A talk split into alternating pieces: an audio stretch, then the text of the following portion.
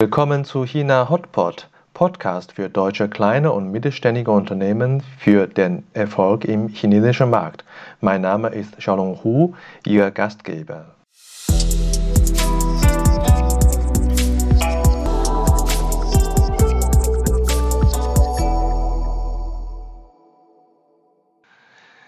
Hallo, willkommen zu China Hotpot. Heute Episode 36 Andreas Huber bei uns zu Gast, Global Vice President, Head of China Liaison Office SAP. Zwischen 2000 und 2013 war Andreas für SAP in China tätig. In dieser Zeit hatte Andreas verschiedene Funktionen inne: Marketing, Partnermanagement, Business Consulting und Operations sowie Chief Operating Officer für SAP China und Chief of Staff für den Präsidenten SAP Greater China. Er rät deutschen Unternehmen, China mehr als einen Innovationsstandort zu nutzen. Grüß dich, Andreas. Danke, dass du heute Zeit hast. Ja, hallo, Xiaolong, moin und äh, Ni Hao. Ich weiß, dass du äh, wie immer sehr viel zu tun hast. Heute am Freitag habe ich äh, mich sehr gefreut, dass wir eine Stunde Zeit haben, um uns auszutauschen über deine China-Erfahrung. Wie hast du eigentlich äh, mit China angefangen? Ja, äh, erstmal vielen Dank, dass ich äh, hier dabei sein darf. Ja, ich und, ein, und China ist ein interessantes Thema. Letztendlich sage ich immer, ich bin durch eine Reihe von Zufällen nach China gekommen und an das China-Thema gekommen. Es war nicht, dass ich jetzt irgendwie spezielle Interessen äh, an China vorher hatte, sondern es hat sich wirklich dadurch ergeben, durch einen Freund, der äh, in Ludwigshafen Marketing in Ostasien mit einem Fokus auf China studierte und äh, ich durch ihn Interesse bekommen habe und letztendlich Learning by Doing letztendlich erst während des Studiums eigentlich mich mit dem China-Thema sozusagen konkret dann entsprechend beschäftigt habe und da auch das Interesse an China gewonnen habe. Warst du schon vor deinem Aufenthalt 2000 bis 2013 schon in China gewesen oder wirklich äh, angefangen mit, mit China, mit 2000. Nee, absolut, absolut. Also und zum Glück muss ich sagen, war ich schon vorher da, weil das sehr wichtig für mich natürlich war. Und letztendlich auch, kann man sagen, quasi die Bedingung, dass ich überhaupt nach China denn beruflich kam.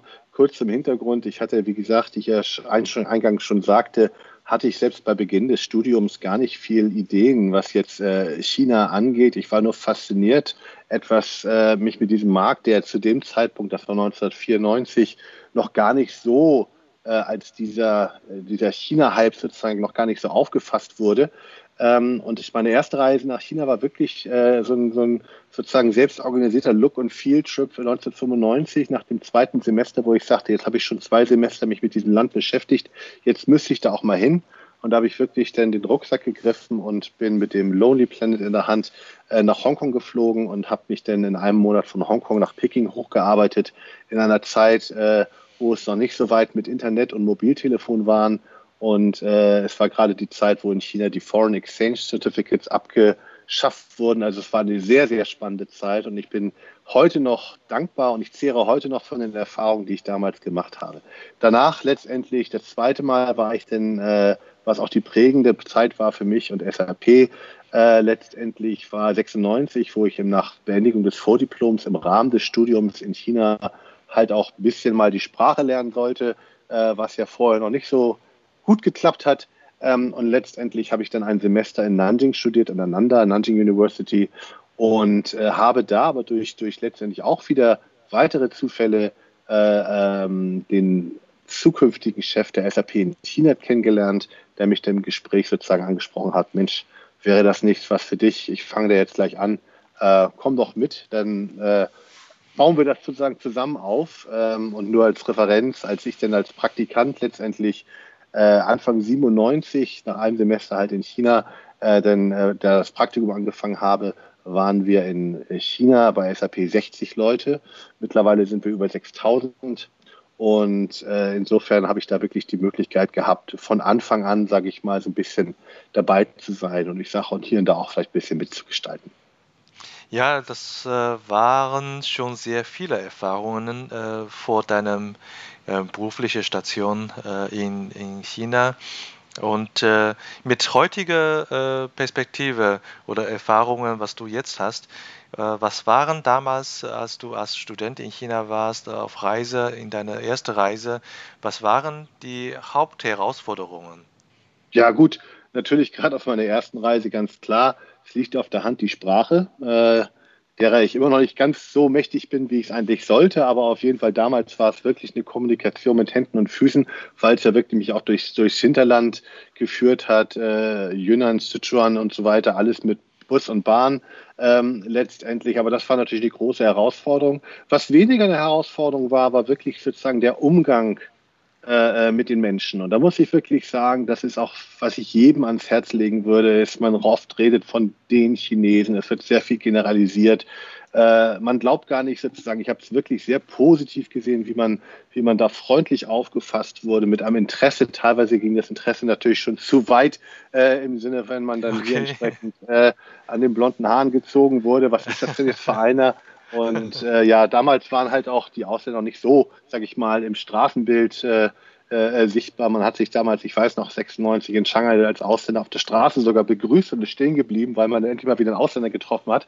Ähm, aber es war eine ganz andere Erfahrung. Aber ich muss sagen, sehr positiv für mich, sehr inspirierend und wirklich hat es damals den Grundstein gelegt, wirklich, dass ich dieses Interesse hatte, mich da mit dem Land mehr zu beschäftigen. Ja, du hast ja schon mehrere äh, Reise hinter dich gehabt, als du in China mit 2000 äh, angefangen hast. Ähm, hast du dennoch ein paar Aha-Effekte? Absolut. Also vielleicht, um die Story entsprechend um den Bogen zu spannen, da ähm, ich bin sozusagen selbst nach dem Praktikum ein Jahr bei SAP immer noch bei der SAP geblieben. Allerdings äh, äh, habe ich dann mein Studium äh, zum Glück auch äh, entsprechend weitergeführt in Ludwigshafen, hatte die Möglichkeit als Werkstudent bei SAP zu arbeiten. Immer noch, sage ich mal, im China-Kontext, äh, aber auch so ein bisschen auf Hauptquartierebene, habe dann aber wieder die Möglichkeit gekriegt äh, bekommen, auch in den Semesterferien immer wieder nach China zu gehen äh, und bei SAP dann weiterzuarbeiten. Ich hatte ganz konkrete Aufgaben da schon mittlerweile, also ich war da schon quasi wie so ein Mitarbeiter geführt und das war auch das Wichtige letztendlich, was mir extrem geholfen hat, natürlich dann den, den Einstieg äh, als sozusagen als Festangestellter in meinem, in meinem bezüglich meiner Position oder meiner äh, eigenen Laufbahn auch wirklich direkt als Manager eingestellt wurde. Also ich wurde damals in 2000 mit Beendigung des Studiums und mit meinem offiziellen Anfang bei SAP in China äh, als Manager für Marketing, kurze Zeit Marketing Alliances eingestellt. Und, äh, das war das Interessante, habe ich halt letztendlich mit den Kolleginnen und Kollegen arbeiten müssen oder sozusagen, die waren in meinem Team, äh, den ich vorher als Praktikant sozusagen geholfen habe. Und das war für mich eine sehr positive Erfahrung. Ich denke auch war sehr wichtig, dass man mich A kannte und es war weniger ein Problem, was man hier oft vielleicht sieht, dass ich sozusagen, man sagte immer, arbeite nie in dem Unternehmen, wo du gelernt hast oder wo du Praktikant warst. Aber in diesem Falle muss ich sagen, es war eine ganz andere Erfahrung. Man hat mich sehr schnell auch in dieser Position respektiert. Aber das, der Respekt war nicht deshalb, weil ich jetzt plötzlich Managertitel hatte, sondern weil man mich schon kannte. Und ich denke, das ist ganz, ganz wichtig, auch für Leute, die jetzt sozusagen äh, ähm, schon eine gewisse Berufserfahrung haben, äh, gerade auf Hauptquartierebene, ähm, und denken, sie kommen mit einer gewissen Erfahrung, auch mit einem gewissen Spektrum an äh, Erfolgen nach China.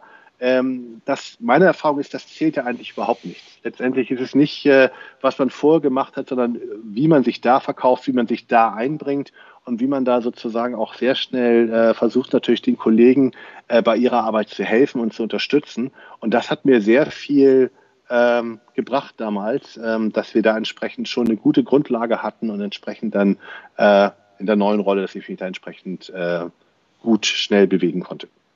Ja, das klingt wirklich perfekt. Ähm, das richtige Land und die richtige Firma und äh, du hast sicherlich äh, viele Erfolge gehabt und als äh, globaler VP von SAP kannst du sicherlich zurückblicken auf viele, viele interessante und erfolgreiche Momente. Wenn wir davon vielleicht eins nennen würde, was dich äh, persönlich sehr, sehr äh, bewegt, äh, welches äh, Beispiel oder welches Projekt findest du äh, interessant zu, zu berichten? Ja, ich denke, ich kann darüber erzählen, das ist ja schon alles ein bisschen her.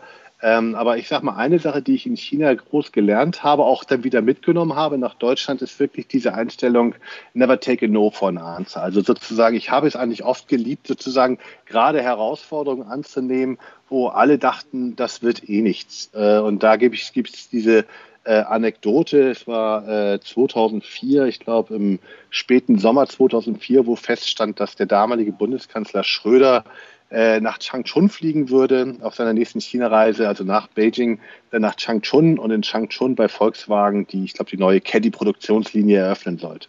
Und da kam bei uns die Anfrage auf globaler Ebene, Mensch, der Kanzler kommt, äh, kann SAP da was machen? Er hätte noch Zeit.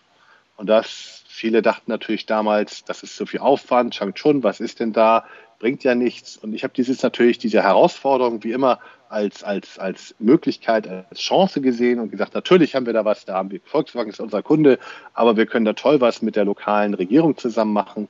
Und äh, da haben wir wirklich, uns ging es wirklich darum, das kann ich ja sagen, damals äh, äh Kanzler Schröder sozusagen wirklich in unserem SAP-Kontext äh, sozusagen auf der Bühne zu haben. Man muss natürlich dazu verstehen, das Standing von äh, Kanzler Schröder in China war natürlich ein sehr, sehr, sehr gutes. ist ja heute noch sehr, ist ja ein großer Freund des Volkes, wird er ja genannt letztendlich. Und insofern wollten wir unbedingt da was machen und haben dann entsprechend gegen alle Hindernisse und und Zweifel sozusagen eine Veranstaltung aufgebaut. Das würde den ganzen Podcast füllen äh, die, die ganzen Erlebnisse darzustellen und die Ängste und, und, und äh, schweißtreibende Momente, die es denn sozusagen dazu geführt haben. Aber letztendlich, lange Rede, kürzer sind wirklich auch eine super Kooperation damals mit der lokalen Regierung und mit, dem, mit der State Asset Commission haben wir da eine Veranstaltung zum Thema äh, Informatization, Xinjiahua, das ist sozusagen der, der Digitalisierungsansatz sozusagen in den Unternehmen äh, äh, aufgebaut und das war ein, ein, ein, ein, Riesenerfolg letztendlich und das ist immer so eine Sache,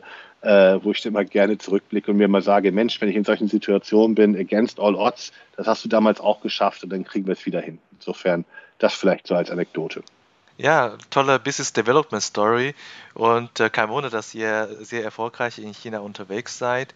Wenn ihr äh, äh, als äh, sozusagen äh, Sales oder als äh, BD mal unterwegs seid, äh, welche Mehrwert bringt ihr eigentlich äh, chinesische Kunden oder vielleicht äh, muss man spezifizieren, äh, die 20 Jahre mit, von 2000 bis jetzt 2021 ist natürlich sehr, sehr viel Zeit dazwischen.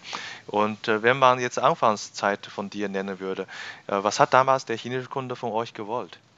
Ja, das ist eine sehr gute Frage. Man muss natürlich ein ganz klein bisschen ausholen. Ich, ich denke mal, es ist generell bekannt, was SAP macht. Nur vielleicht ganz kurz, um es ganz, ganz einfach auszudrücken. Wir bieten halt Unternehmenssoftware oder Software an, die in Echtzeit es ermöglicht, sämtliche Prozesse eines Unternehmens zu integrieren. Das heißt, Prozesse können in Echtzeit abgebildet werden. Das heißt, äh, als Beispiel, wenn ich was aus dem verkaufe, wird es in dem, in dem Finanzsystem dargestellt. Es wird äh, sozusagen äh, gleichzeitig, sage ich mal, ein, ein äh, in der Logistik äh, angedeutet, dass halt etwas produziert werden muss. Und entsprechend, äh, ich denke, man, man, man, man versteht sozusagen, dass aber diese ganzen Prozesse sozusagen, die natürlich damals, in, äh, als wir in 72 angefangen haben in Deutschland sozusagen, wurde die Software bei Unternehmen entwickelt, die natürlich schon sehr weit waren mit ihren Prozessen. Wir haben sozusagen als SAP die Möglichkeit gehabt, sozusagen von unseren Kunden zu lernen und dieses Wissen, diese Erfahrung, Industrie für Industrie, Branche für Branche sozusagen in unsere Software mit einzunehmen, dass wir mit der Zeit wussten, wie laufen äh, ähm, ich sag mal, Beziehungs- äh, oder, oder, oder äh, Einkaufsprozesse in der Chemieindustrie ab, dass man sowas sozusagen darstellen konnte. Jetzt muss man dazu sagen, dass in China zu dem Zeitpunkt oder auch zu dem Zeitpunkt, als wir dann Ende der 90er Jahre aktiv wurden. Also SAP ist seit 1995 sozusagen mit Büros in China.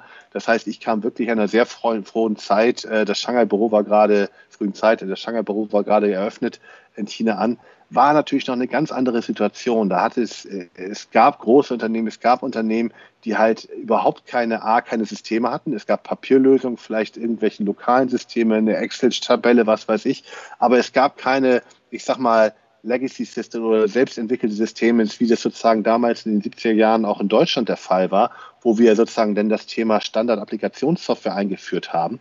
Das heißt, wir hatten eine ganz andere Situation in China. Wir hatten Kunden, wir nennen die sozusagen quasi Greenfield-Kunden, die hatten quasi nichts, aber nicht nur, dass sie keine technische Grundlage hatten, also keine Infrastruktur sozusagen, bis vielleicht ein bisschen Hardware, aber keine Softwareinfrastruktur, äh, Infrastruktur für die richtige Software. Aber sie hatten auch nicht die Erfahrung. Und deshalb war es so interessant für unsere Kunden, dass sie sozusagen mit unserer Lösung nicht nur die technische Lösung oder die Technologie kaufen, sondern auch die sogenannten Best Practices, dass die Erfahrung, die unsere Lösung widerspiegelt in den verschiedenen Branchen. Und das hat einen Riesenunterschied gemacht, dass man sagte, Mensch, wenn du jetzt diese Lösung in diesem Falle von SAP besorgst, dann kriegst du nicht nur, äh, kaufe nicht nur Technologie, sondern auch wirklich die Erfahrung seit zu dem Punkt äh, ja über 30 Jahren sozusagen oder ungefähr 30 Jahren an, an äh, Industrieerfahrung bringe ich jetzt in mein Unternehmen durch dieses Software ein. Und das ist ein Riesenunterschied gewesen. Hat auch vieles einfacher gemacht, was die Implementierung angeht. Deine Erfahrung, wie du das nennst, äh, verstehe ich das als äh, Geschäftsprozesse, die mit äh, Software quasi auch integriert wird und damit eingeführt werden. Und damals äh, kann ich mich gut vorstellen, dass viele chinesische Unternehmen äh, gerne äh, solche Prozesse äh, auch von euch äh, lernen wollten. Ist es äh, heute weiter, weiterhin so, dass chinesische Unternehmen vom Westen lernen oder ist es jetzt anders?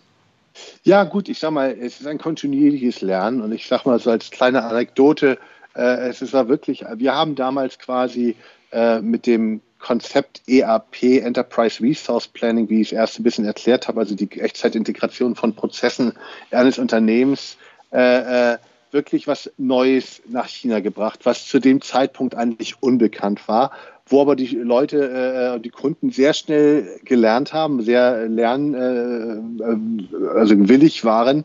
Ähm, ich sage mal so, dass wir haben wirklich angefangen, da kannte man natürlich SAP noch überhaupt nicht. Mir fällt dann noch diese kleine nette Anekdote ein, äh, äh, ähm, in der wir eingeladen wurden zu einer Zeremonie, als ein, ein System, wie lange live ging, also produktiv ging nach der Einführung äh, und da hatte man diesen großen roten Banner, wo dann halt äh, die chinesischen Schriftzeichen, wie man so aus politischen Propagandabereichen kennt, äh, da stand dann nach dem Motto drauf, willkommen zur, zur Produktiv- oder Go-Live-Zeremonie mit von SAP, von unserem SAP-System. Und das Interessante war, nur um diese Anekdote zu erzählen, äh, die Mitarbeiter, die gerade waren, dabei waren, diese, diese Zeichen auf diesen roten Banner zu kleben, diese weißen Zeichen, hatten ein Problem vom Verständnis her mit diesem S, A und P und haben dann eigenmächtig äh, entschlossen, dass das keinen Sinn ergibt und haben dann daraus ein SPA gemacht. Insofern stand denn groß der Banner heute große Spa sozusagen eröffnen übertragenen Sinn. Und ich denke mal, da war nachher die Enttäuschung groß, was denn entsprechend geboten ist. Die Leute, die in China waren, haben dann eine gewisse Verständnis dafür, was man unter Spa zu verstehen hat. Aber letztendlich, das nur als scherzhaft, aber ein bisschen wahre Geschichte, als Anekdote. Aber um auf deine Frage zurückzukommen, ich denke mal, was wirklich wichtig war, ist dieses kontinuierliche Lernen. Man sieht es ja auch sehr stark daran, dass der ganze Ausbildungssektor, auch der ganze Educational Sektor im Sinne von Executive Education wahnsinnig stark in China gefragt wird. Äh, da ist dieses Lernbewusstsein, auch die Willingness äh, zu lernen. Auch viele meiner Kollegen lernen parallel noch, machen ihren MBA nach, was weiß ich. Ähm, aber man lernt ständig. Man sagt ja oft, oh, die kopieren alles. Das ist aber nicht richtig. Sie lernen wirklich, versuchen es zu verstehen und da ein gutes Beispiel zu geben und deine Frage zu beantworten, wie es heute ist. Beispiel Industrie 4.0. Ähm, eins der, ich sag mal, der größten, ich sag mal, Marketingerfolge, äh, ich sag mal, deutscher äh, Deutschlands in den letzten Jahren äh, das Konzept der Industrie 4.0 sozusagen als deutsches Konzept entsprechend äh, äh, an, an, an, an den Mann zu bringen sozusagen oder auch zu vermarkten. Das ist natürlich in China vollkommen äh, eingeschlagen und wir haben wirklich über die letzten Jahre, seitdem ich auch in Deutschland wieder bin äh, und sehr viel auch mit chinesischen Delegationen mache, so viele Delegationen, eigentlich jede Delegation wollte das Thema Industrie 4.0 äh, besprechen. Und da ist nämlich genau der Punkt, jetzt äh, auf deine Frage zu beantworten. Am Anfang war überhaupt kein Verständnis da. Da hat man dieses mhm. gehört, Industrie 4.0, was ist das? Da konnte man immer noch erzählen, ach, 1.0 war das, 2.0 war das, bla bla bla. Und Unternehmen haben gefragt, Mensch, können Sie mir sagen, bin ich 3.0, äh, wie komme ich zu 4.0? Und wirklich so Basissachen, äh, ähm, wo man merkte, die haben das Konzept noch nicht ganz verstanden. Das war aber vor, ich sag mal, fünf, sechs Jahren mehr oder weniger. Heutzutage wollen sie das alles gar nicht mehr wissen. Sie sind jetzt sehr spezialisiert und wissen genau, in welchen Bereichen sie sich nicht auskennen, wo, in welcher Branche, in welchem Bezug wollen sie sozusagen ihr Wissen vertiefen. Und das ist wirklich ein, äh, ein Lernvorhaben. Äh, und man merkt auch wirklich dann im Anwendungsbereich, wenn man jetzt mittlerweile Unternehmen in China dann entsprechend besucht, wie sehr doch zum Teil diese diese Anwendungstechnik oder diese Methode Industrie 4.0 umgesetzt wurde. Das wurde ja auch äh, häufig gesagt, dass China in vielen Technologiebereichen schon sehr äh, fortgeschritten und aufgeholt haben. Und äh, was sind äh, aus äh, deiner Sicht die, äh, ja, die Elemente, die China so beflügelt hat, in diesem Bereich aufzuholen? Ja, ich sag mal so, ich glaube, es sind drei Punkte neben der, äh, einmal haben wir schon gesagt, dass, dass der, der Willen zu lernen, äh, neues sozusagen, äh, neues Wissen anzueignen und wirklich hart zu studieren. Äh, ich weiß zum Beispiel nur kurz nochmal, da nochmal, um dies weiterzuführen, Delegation. Man denkt ja immer, Mensch, Delegation kommt nach Deutschland, um nur Spaß zu haben. Äh, das war vielleicht mal so, äh, ist aber längst nicht mehr so. Also was wir mitkriegen, wie weit nach unseren Treffen immer noch die, die, die Inhalte nachgelernt werden, aufbereitet werden. Also man muss jedes Mal sofort die, die PowerPoints übergeben. Das ist wirklich, da kommt der Bericht, also gerade bei Staatsunternehmen, das ist also wirklich kein Urlaub, wenn die hier rüberkommen. Also das Lernen ist das eine. Das zweite ist wirklich der Punkt des, ich sag mal, des, äh, des, des, des, des äh, Ausprobierens, dieses, dieses Trial and Errors. Und ich denke, das ist vielleicht ein Punkt, wo man sich auch noch ein bisschen mehr begegnen kann. Man untersagt uns, man sagt uns Deutschen ja oft hinterher, dass wir teilweise ein Overengineering machen, dass wir übervorsichtig sind, dass wir erstmal alles abwägen, was könnte schiefgehen, während man in China äh, einfach mal probiert. Und äh, dieses Probieren sieht man auf allen Ebenen. Das sieht man selbst bei äh, äh, auf Regierungsebene, wo Sachen ausprobieren, äh, probieren, äh, probiert werden, ähm, die dann nachher zurückgezogen werden. Und das sieht man ganz klar auch bei Unternehmen, dass halt eine äh, zusätzlich zu einer sehr hohen Technologieaffinition äh, sozusagen, dass man wirklich sagt, äh, Affinität, dass man wirklich sagt, oh, das wollen wir jetzt mal ausprobieren, das ist eine neue Technologie, wo wir vielleicht auch ein bisschen fragen würden, wo ist jetzt nicht nur der, wo ist auch wirklich der wirtschaftliche Sinn dahinter? Das ist vielleicht auch ein wichtiger Punkt. Das wird, steht teilweise nicht im Vordergrund, sondern da steht dass das Anwenden, das Ausprobieren einer neuen Technologie im Vordergrund äh, und man sich teilweise fragt und auch zu Recht fragen muss, wo ist jetzt wirklich der wirtschaftliche Impact. Ähm, das ist vielleicht ein weiterer Punkt äh, und das ist bestimmt ein Punkt, wo man sich begegnen kann. Auf, äh, auf der anderen Seite natürlich, äh, last but not least, äh, ist ein ganz wichtiger Punkt natürlich gerade in unserem Bereich das Thema digitale Infrastruktur, äh, wo man wirklich sagen muss, dass da äh, aus welchen Beweggründen auch immer sozusagen die chinesische Regierung natürlich sehr stark äh, ähm, forciert hat, angetrieben hat, äh, dass auch sehr stark das Thema Digitalisierung von Unternehmen, äh, gerade auch bei Staatsunternehmen, in deren sogenannten KP, Key Performance Indicatoren stand, also dass äh, wirklich Staat, Leiter von Staatsunternehmen wirklich daran gemessen wurden, wie sehr sie sozusagen die Digitalisierungsgrad ihres Unternehmens her hervortreiben. Und das sind alles so Aspekte, die natürlich helfen, sozusagen das Thema voranzutreiben. Aber wie gesagt, auch man darf sich unterstützen, nicht nur die Infrastruktur, sondern auch die Förderung von entsprechenden Programmen durch die Regierung ist halt sehr enorm da. Und das hat natürlich sehr stark geholfen, jetzt China dahin zu bringen und chinesische Unternehmen, wo sie jetzt sind. Ja, viele aus äh, Westen haben jetzt großen Respekt äh, vor chinesischen Wettbewerbern, ist auch begründet. China hat durch äh, äh, jahrzehntelange Außenhandel äh, richtig viel Kapital angehauft und somit steht viel Investitionsmittel da. Und zweitens haben wir gerade gesprochen, in einigen Technologiebereichen ist China schon fortgeschritten, wenn nicht schon führend ist in der Welt. Ähm, meine Arbeitshypothese ist, äh, dennoch gibt es äh, äh zwei wichtige äh, Wettbewerbsvorteile von europäischen Unternehmen, die global tätig sind, gegenüber eines chinesischen Unternehmens, jetzt allgemein gesagt. Äh, das, das eine ist die Human Resource, also die Menschen, die kluge Köpfe. Da bin ich äh, überzeugt, das ist äh, äh, wirklich ein, ein Schatz von vielen deutschen Unternehmen oder europäischen Unternehmen, die man als Know-how im Unternehmen haben. Aber den Punkt äh, möchte ich heute nicht vertiefen. Der letzte Punkt würde ich gerne nur noch mal ein bisschen mit dir äh, eruieren. Und zwar äh, die Internationalisierung als ein wichtiger Standortsvorteil. Womit meine ich das? Ich meine damit, dass äh, China möchte von chinesischen Unternehmen äh, die Strategie umgesetzt haben, sozusagen diese dopp doppelten Zyklen. Einmal äh, im chinesischen Markt und einmal im globalen Markt. Aber die Hidden Champions oder globale Unternehmen aus Europa sie sind schon dort, wo die chinesischen Unternehmen noch hinwollen. Ist das nicht ein, ein wichtiger Standortvorteil? Die Frage ist, wie kann man diesen Standortvorteil äh, äh besser nutzen? Ja, ist eine interessante Frage. Ich würde erst mal sagen, ähm, vielleicht auch zu deinem Punkt, ich, ich sag mal, vielleicht trotzdem auf den Punkt einzugehen, wenn du sagst, kluge Köpfe, kluge Köpfe gibt es natürlich in China auch sehr viel. Ich, darf, äh, ich denke, es ist sehr stark, was internationale, das internationale Engagement angeht, auch die Erfahrung sozusagen, die wir natürlich oder die viele multinationale Unternehmen äh, ähm, haben in verschiedenen Märkten, gerade Unternehmen, die halt global operativ sind, die haben alle ihre schmerzhaften und langjährigen Erfahrungen gemacht und können natürlich darauf zurückgreifen. Und das ist auch nicht was, was man jetzt unbedingt äh, lernen kann im Sinne von abgucken. Man kann natürlich so gewisse, gewisse aus gewisse Erfahrungen lernen, aber letztendlich im Großen und Ganzen muss man seine Erfahrungen immer selbst machen, um es wirklich zu verstehen. Und ich denke, das äh, hat, haben auch viele chinesische Unternehmen schon gemacht und müssten sie noch machen. Das heißt, die, die äh, ähm, Erfahrungen, die jetzt internationale Unternehmen hat, gemacht haben, teilweise schmerzhaft, äh, langjährige Erfahrung in den chinesischen Markt äh, zu kommen, sich zu etablieren.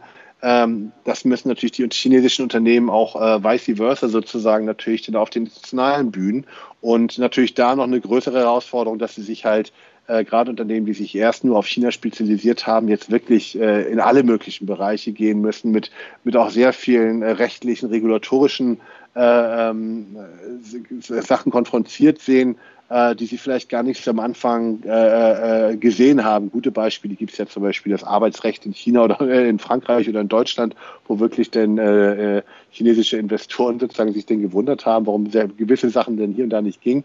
Das nur als Beispiel, aber das ist nur nebenbei bemerkt. Ich denke, der andere Punkt ist, äh, ist auf jeden Fall richtig, was du sagst, im Sinne von die, wie wir auch schon sagten, die Erfahrung jetzt sozusagen äh, die ja letztendlich nicht ein, es ist nicht unbedingt ein Standortvorteil letztendlich mal für, wenn man bedenkt, äh, internationale Unternehmen, die nach China kommen. Wie gesagt, auch da müssen sie ihre Erfahrungen machen, können natürlich sehr stark auf die Erfahrungen zurückgreifen, die sie äh, schon woanders gemacht haben äh, und natürlich auch gewisse äh, ähm, äh, wie gesagt, Erfahrungen und Prozesse, die sie woanders schon eingeführt haben, dann einfach auf China äh, einführen. Und da vielleicht in dem Kontext ein interessantes Beispiel oder interessanter Unterschied, was dieses, dieses, diesen Aspekt der Internationalisierung angeht. Wenn wir jetzt zum Beispiel ein führendes äh, globales Unternehmen haben, das jetzt zum Beispiel auch ein System wie SAP nutzt, will natürlich auch äh, ähm, dieses System entsprechend in diesem neuen Zielland entsprechend einsetzen.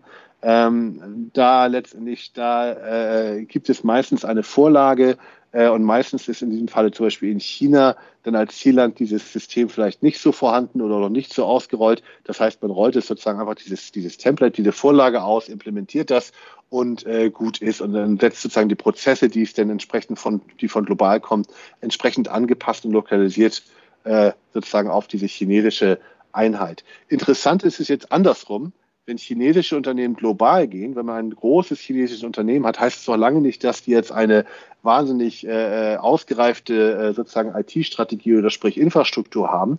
Ähm, die kaufen aber jetzt zum Beispiel einen deutschen Mittelständler auf, der schon, ich sage mal als Beispiel, schon seit 30 Jahren SAP-Systeme nutzt und äh, extrem ausgefeilte Prozesse hat, diesbezüglich das System optimiert, optimal nutzt.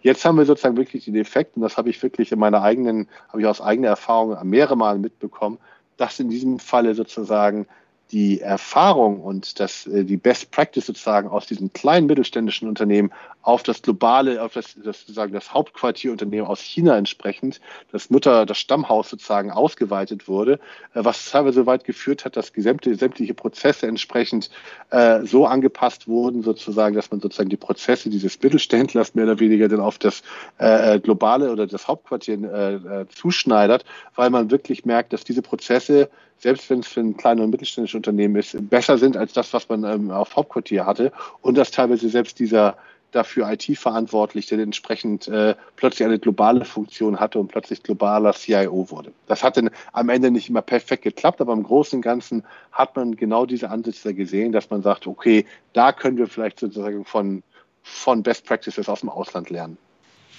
Was ist deiner Meinung nach äh, für deutsche Unternehmen, aber auch vielleicht auch Mittelstandsunternehmen wichtig, den Markt China äh, für sich noch intensiver zu nutzen.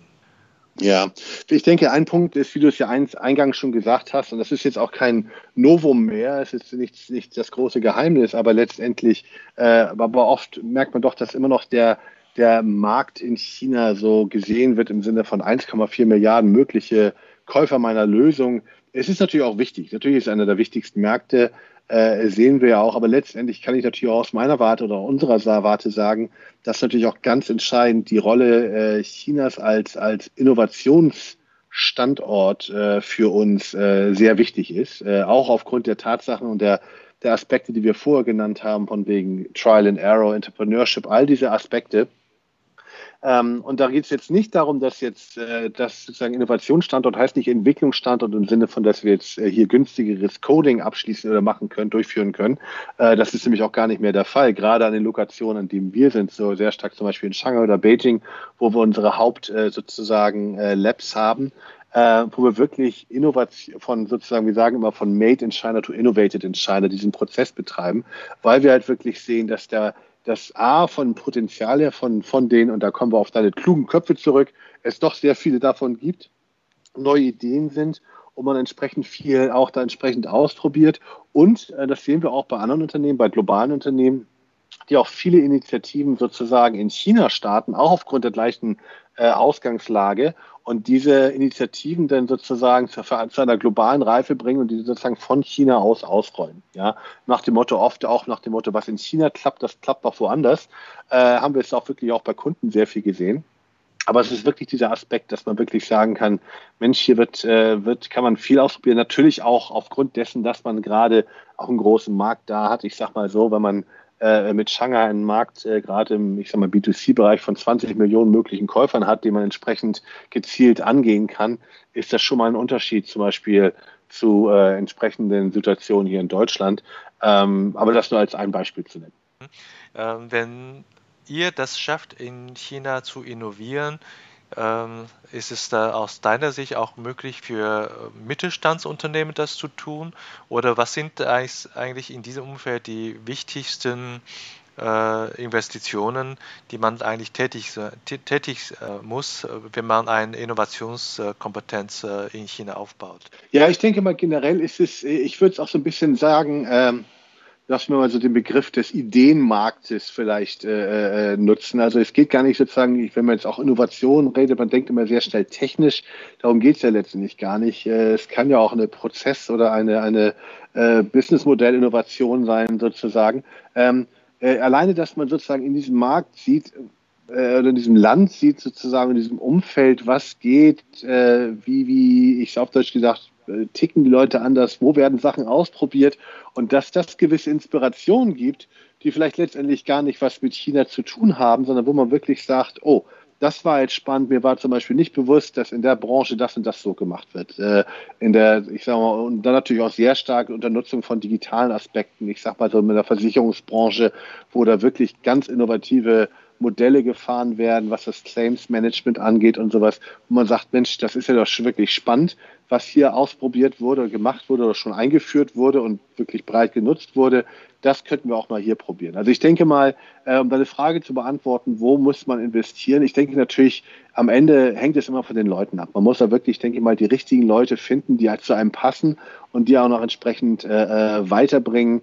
Und ich denke mal auch eine gewisse gewisse Offenheit äh, gegenüber Neuem haben. Also es ist, war für mich auch mal ganz wichtig, wenn man vorgenommen hingeht und sagt, okay, wir messen jetzt alles an deutsche Standards oder vergleichen, wie wir es bei uns machen und äh, versuchen sozusagen da unsere, unser deutsches Denken irgendwo da aufzudrücken, ähm, würde ich nicht sagen. Ich würde sagen, man muss äh, extrem offen sein, ähm, letztendlich, oder man sollte extrem offen sein, was jetzt andere Ideen angeht und sich vieles einfach auf sich einwirken lassen und sehen, wie man das entsprechend äh, für sich umsetzen kann. Jo, danke dir, Andreas. Selten habe ich so ein äh, kompaktes äh, Inhaltsvolumen in so einem kurzen Gespräch äh, geschafft. Von äh, Rucksackreise bis zu Innovationsmarkt China. Äh, besten Dank. Äh, wir neigen langsam zum Ende unseres Gesprächs. Ich habe noch ein paar persönliche Frage, möchte dich befragen. bitte um ein paar kurze Antwort. du als China-Kenner, wenn du in China unterwegs bist, äh, im äh, Hotel, nimmst du morgens äh, westliche Frühstück oder äh, das äh, chinesische Frühstück? Oh, ich muss schon sagen, äh, ähm, dass ich jetzt mittlerweile, wo ich nicht mehr in China lebe, natürlich auch immer sehr gerne äh, also chinesisch gerne esse. Also ich, ein, ein, ein, ein Mix. Es kommt aber auch darauf an, in welcher Lokation es ist. Gerade in Lokationen, sage ich mal, auch im Norden, wo es in oder im äh, Nord, Nordwesten, wo es sehr stark Nudeln gibt. Ich bin absoluter Nudelfreund. Äh, also da brauche ich äh, unbedingt meine Nudeln zum Frühstück oder die entsprechenden Pancakes, sage ich mal, auch gerne von der Straße in Beijing. Also es sind so Sachen, äh, oder natürlich in Shanghai liebe ich zum Frühstück, ich sag mal, entweder Xiaolong Bao oder andere, ich sag mal, Teigtaschen, Dimsums. Also wenn ich die Wahl habe, würde ich sagen, gerade wenn ich denn nur bedingt für eine gewisse Zeit in China bin, würde ich da auf jeden Fall lokales Frühstück vorziehen. Aber einen Kaffee, den brauche ich trotzdem. Du warst ja äh, in China schon äh, im Studium äh, als Reisender unterwegs. Was ist dein Lieblingsreiseziel? oh, Lieblingsreiseziel, weißt du, also es gibt äh, viele Lokationen. Ich muss auch sagen, ich war noch nicht überall. Ich habe mal nachgerechnet, ich glaube, es gibt sieben Provinzen, in denen ich noch nicht war, aber in vielen in denen ich war, war ich auch wirklich so, so, so Hit and Run. Äh, leider viel zu wenig die Zeit genutzt, wenn man geschäftlich irgendwo war, dass man mal gesagt hat, jetzt noch einen Tag dranhängen, was ran. Also ich, ich würde gerne noch mal auf jeden Fall, äh, habe ich immer sehr den, den äh, Südwesten genossen in Yunnan. Ich habe es leider noch nicht nach äh, äh, Tibet geschafft, aber das ist so die, die ganze Sichuan generell, das ist so die Ecke. Aber letztendlich gibt es so viele Regionen, die so Schönes äh, hergeben. Ich bin immer gerne die gelben Berge gefahren. Also es gibt schon tolle, tolle Orte in China und äh, es ist sehr schwierig, sich sozusagen auf einen äh, sozusagen da äh, zu fokussieren. Also ich freue mich und hoffe, dass ich in der Zukunft noch viel Zeit zum, und Möglichkeit zum Reisen habe wenn du jetzt äh, wegen Corona auch ja, mehr oder weniger nicht nach China reisen äh, darfst oder kannst, äh, was vermisst du aus China? Auf jeden Fall meine Frau. Meine Frau ist Shanghaiesin oder Chinesin ähm, und die ist leider jetzt schon seit Ende Oktober in, in China familienbedingt oder familiebedingt und wir hoffen, dass wir uns natürlich im, idealerweise, wir versuchen es in den Sommerferien zu schaffen, wieder zusammenzukommen. Insofern das natürlich äh, ganz klar, dass äh, wir, also meine Kinder und ich sie sehr vermissen. Äh, aber ansonsten muss ich sagen, wirklich dieses, dieser, dieser Umgang. Also ich liebe es, ich liebe es, durch die Straßen von Shanghai zu wandern und zu laufen. Die Leute irgendwie, irgendwie haben den, hat das einen gewissen Charme. Äh, und ich mag die Leute, ich mag das Shanghainesisch hören. Äh, auch wenn ich natürlich nicht alles verstehe, aber letztendlich ist es diese Atmosphäre, die schon gewisse heimische Gefühle in mir weckt. Ich drücke dir den Daumen, dass äh, bald eine, eine Reise, fast eine Heimreise nach China äh, du wieder machen kannst. Und äh, ich bedanke mich äh, nochmal für deine Zeit. Ich habe noch eine letzte Frage. Hast du vielleicht einen weiteren Interviewpartner für mich zur Empfehlung für unsere Podcast? Ah, bestimmt. Äh, da können wir gerne mal drüber nachrechnen. Aber es ist ja mittlerweile so wirklich toll, äh, wie viele, wie viele äh, Leute es gibt, auch junge Leute, sage ich mal. Ich, sorry, dass ich es nochmal sage, aber wir beide zählen ja schon zu den alten Hasen. Das wird uns jetzt immer anlasten. Äh, aber, aber ich finde das toll, wie viel Interesse auch da ist und wie viele mutige Leute es auch gibt. Es gibt da spannende äh, Kollegen aus der Startup-Szene sozusagen, die vielleicht auch China ganz anders sozusagen auffassen und auch in vieler Weise nicht voreingenommen sind. Äh, insofern können wir gerne mal drüber nachdenken, aber äh, äh ich glaube, das da gibt es halt sehr, sehr viele. Und ich freue mich natürlich auch, A, nochmal vielen Dank, dass du auch diese Initiative greifst, weil das ja auch letztendlich eine Möglichkeit ist, sozusagen durch deine Podcast vielen Leuten, die sich halt nicht mit dem China-Thema per se so beschäftigen, China doch irgendwo näher zu bringen und vielleicht auch so ein bisschen mal eine andere äh, äh, andere Nuance oder eine andere Stimmung hören, ähm, als was man doch leider, leider viel in den Medien mehr kriegt, äh, äh, wo ja auch vieles, sage ich mal, sehr negativ dargestellt wird. Äh, äh, aber äh, letztendlich, ich denke, es ist eine gute Möglichkeit, die sich auch ein bisschen differenziert über äh, solche Medien wie dein, dein Podcast hier zu informieren. Und das würde ich sozusagen am, am Ende jedem raten, sozusagen, dass man sich breit